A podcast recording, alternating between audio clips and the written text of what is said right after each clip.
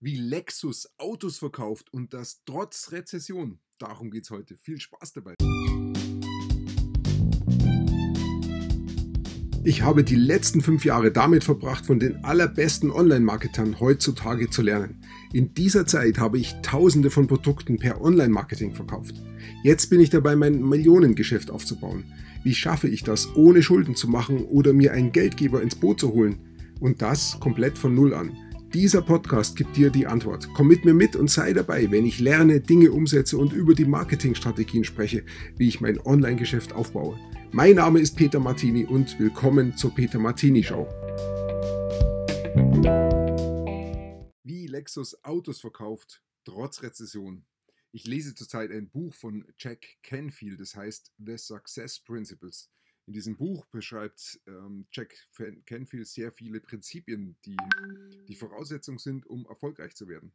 Und ähm, an einer Stelle schreibt er über eine Geschichte, die fand ich so gut, die möchte ich hier gerne weitererzählen. Da geht es um die Firma Lexus, die sehr teure Luxusautos verkauft.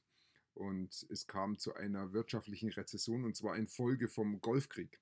Durch den Golfkrieg haben die Leute einfach hm, das Kaufen aufgehört und haben vor allen Dingen Luxusgüter nicht mehr gekauft, wirklich nur noch das, was sie wirklich ähm, nötig haben. Und darunter hat Lexus gelitten, weil sie plötzlich von heute auf morgen keine Autos mehr verkauft haben. Und sie haben genau gemerkt, wenn sie da nichts ändern, dann wird sie äh, wird es diese Firma dort nicht mehr lange geben, denn die äh, Löhne müssen gezahlt werden, Ausgaben müssen gezahlt werden und wenn die Verkäufe null sind, dann wird es schwierig.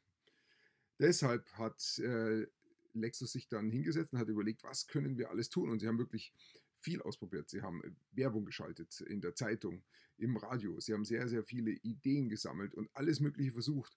Aber es hat so richtig nichts funktioniert. Und sie haben weitergemacht. Und dann haben sie doch was gefunden, was funktioniert hat. Und die, was funktioniert hat, war die Idee, wir fahren dahin, wo reiche Leute sind. Und bringen dorthin eine ganze Flotte von Autos.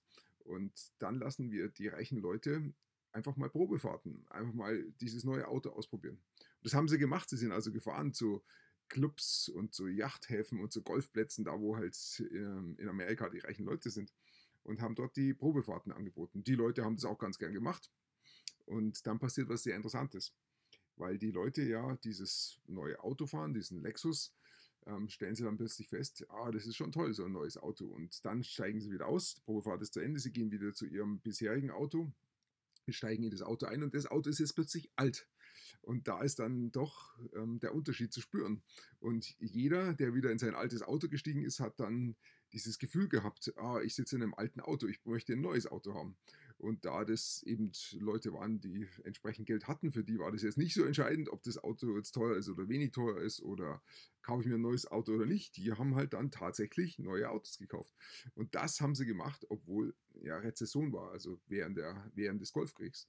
Weil einfach, weil das bisherige Auto haben sie als alt empfunden. Und dann haben sie von der Empfindung her gesagt, hey, ich brauche ein neues Auto. Ich will dieses Gefühl haben, dass ich wieder in einem neuen Auto sitze. Und da, darum geht es, äh, dass wir Gefühle verkaufen oder über Gefühle verkaufen. Und das fand ich schon interessant. Es ging aber dann noch weiter, die Geschichte, weil er hat dann noch erzählt, ähm, Lexus hat tatsächlich mehr verkauft als vor der Rezession. Und das finde ich bemerkenswert dass sie jetzt in der Rezession sind und fast pleite gegangen werden, aber einen Weg finden, wie sie nicht nur wieder alles, äh, ihr Geschäft am Laufen halten können, sondern wie sie sogar mehr verdienen als vorher. Faszinierend. Und letztendlich ähm, der, der, der Drehpunkt war, dass sie über dieses Gefühl verkaufen an Leute, die es sich leisten können. Und das war der Erfolg. Das ist ein Erfolgsprinzip sich wirklich zu überlegen, wo sind die Leute, die, wo ist meine Zielgruppe, die sich mein Produkt auch leisten kann und für die das auch eine Problemlösung darstellt. Denn die Leute, die hatten ja dann auch das Problem, mein altes Produkt, mein altes Auto fühlt sich alt an. Das ist das Problem. Und das Problem wird gelöst durch dieses neue Auto. So einfach geht's. Ja, fand ich eine sehr interessante Geschichte. Ich danke dir fürs Zuhören. Ich wünsche dir einen wunderschönen Tag und bis bald.